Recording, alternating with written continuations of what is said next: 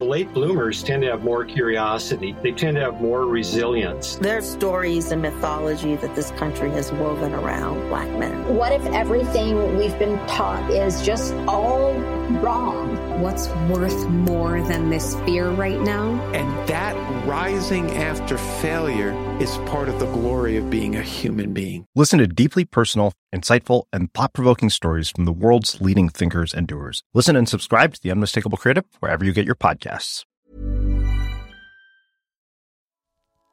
Bonjour et bienvenue sur Les Petits Secrets de Margot. Cette semaine, on parle du pain perdu, et plus précisément du pain perdu et de ses variantes.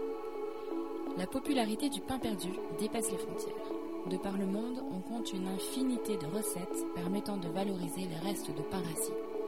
Et malgré la variabilité des ingrédients et les différences culturelles, découvrez ce qui fait toujours le succès de ce plat mythique. Alors tout d'abord, quel pain utiliser?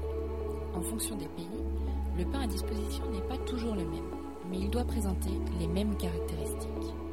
Il doit être rassis, c'est-à-dire un peu sec, aéré avec une mie ni trop compacte ni trop humide.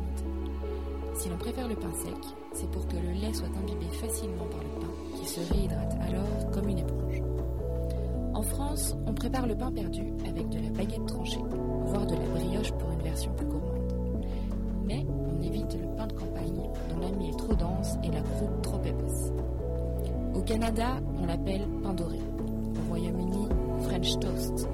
Et on le prépare volontiers avec du pain de mie, blanc ou complet. En Italie, on utilise du panettone. Et ainsi de suite, du Mexique à la Turquie, en passant par l'Inde où une variante salée existe. Vient ensuite le mélange d'œufs et de lait. La recette traditionnelle du pain perdu français comporte 2 œufs pour 250 ml de lait et facultativement 50 g de sucre. Cette préparation liquide convient parfaitement à tous les types de pain. Comptez environ 30 minutes de trempage pour que le pain soit imbibé à cœur. Pour une version plus riche, optez pour du lait entier ou n'utilisez que les jaunes d'œufs à la façon d'une crème anglaise. Et enfin, n'hésitez pas à parfumer votre préparation avec de la vanille, du rhum, de la fleur d'oranger, de la cannelle ou encore du triple sec comme en anjou. C'est vraiment délicieux. Et pour terminer, parlons de la cuisson idéale. Une fois le pain bien humide, saisissez les tranches dans une poêle beurrée et bien chaude. L'astuce pour éviter au pain perdu de brûler est d'utiliser du beurre clarifié car il ne colore pas aussi vite que le beurre entier. Enfin, sachez qu'une cuisson au four est possible à 180 degrés dans un plat creux jusqu'à obtenir une belle coloration. Et voilà, bon appétit